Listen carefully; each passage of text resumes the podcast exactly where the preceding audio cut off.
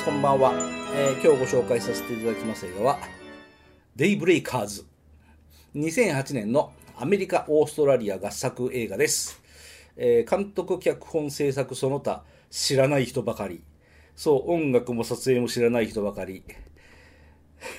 ごめんなさいね。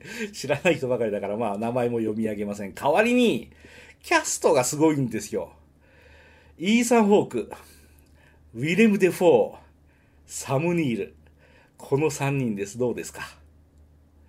そう。あの、前回紹介したストーンも同じような感じでございますけど、スタッフ陣誰も知らない。でも、キャストの3人がすすぎるっていうね、そういう映画です。僕はこの映画すごい好きですよ。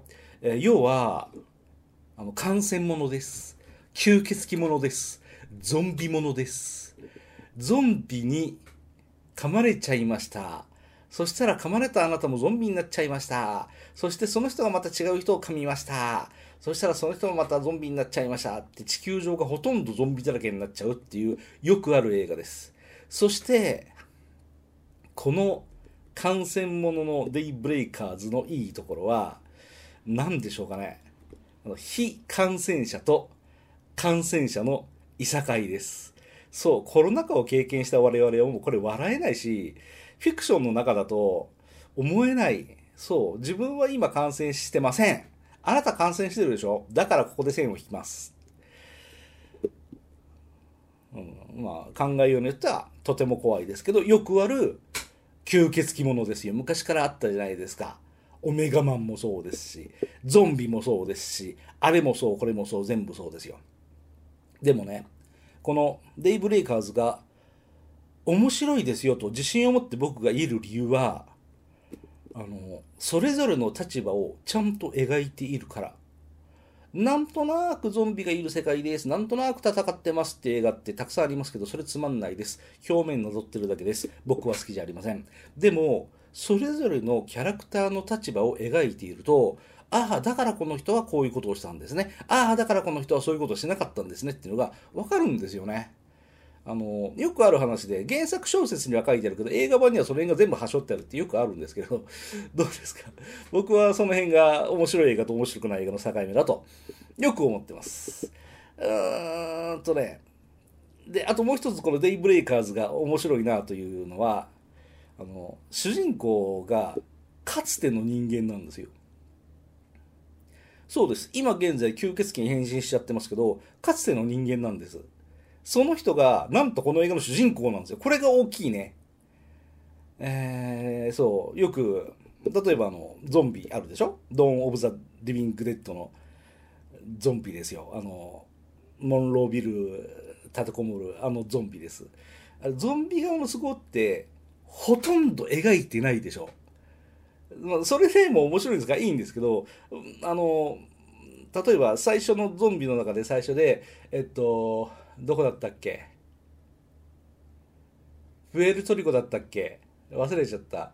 うん、そこの移民かなんかがいるビルにスワット隊が入り込みました。そしたらお父ちゃんがもうゾンビになっててお母ちゃんは噛んで、あーって悲しいっていうシーンがあるじゃないですか。ああいうのが、すごいいっぱい出てくるのがこのデイブレイカーズです。なんて言ったって主人公がもうすでにゾンビになってますから。まあゾンビっていうか吸血鬼になってますから。そう、かつての人間の持つ独特の孤独感が出てくる映画。かつての人間が持つ独特の焦燥感。これが描いてある映画。そうかつての人間が持つ独特のエゴをもう溢れんばかりに描いている映画ですね、これはね。僕は大好きです。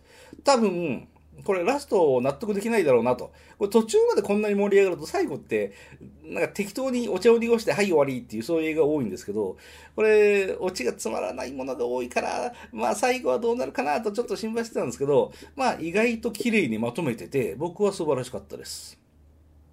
そう、あの隊員が、その隊員、隊員を、噛んじゃったからもう一回言いますよ。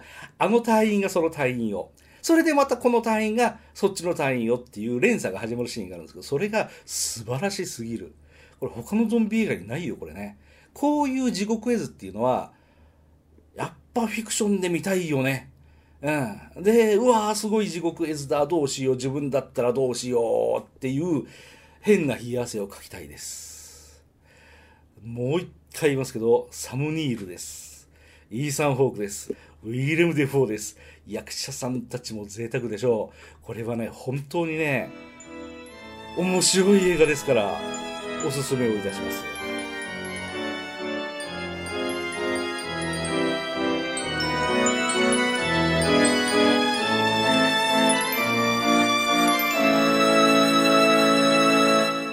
あなたのハートには何が残りましたか？